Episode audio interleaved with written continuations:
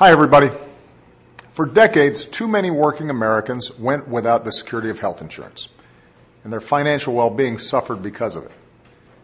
We've begun to change that. As the Affordable Care Act has taken effect, we've covered 17.6 million Americans. Since 2010, the uninsured rate has decreased by 45%, and for the first time, more than 90% of Americans are covered. If you haven't gotten covered yet, or if you care about someone who hasn't gotten covered yet, now's your chance. It's open enrollment season for the health insurance marketplace. What that means is, with a few clicks on healthcare.gov, you'll find private insurance companies competing for your business. You can compare plans and choose the one that's right for your family. In fact, most Americans will find an option that costs less than $75 a month. Even if you already have insurance through the marketplace, check it out. Shopping around can save you a lot of money. Last year, consumers who shopped saved almost $400. Take the story of a man named Phil Viso, who emailed me earlier this year.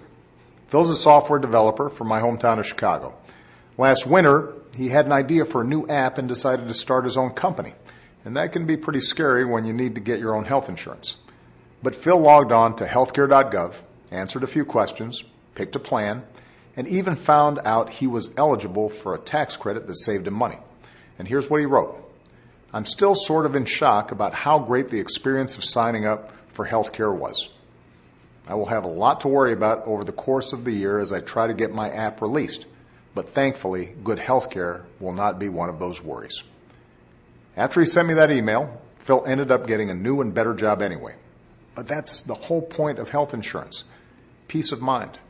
And under the Affordable Care Act, if you want to change jobs, go back to school, or chase that new idea, you can do it without worrying about going broke if you get sick.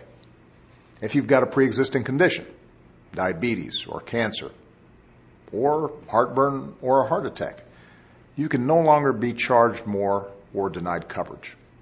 You can no longer be charged more just for being a woman and preventive care like checkups and immunizations now come with no additional out of pocket costs.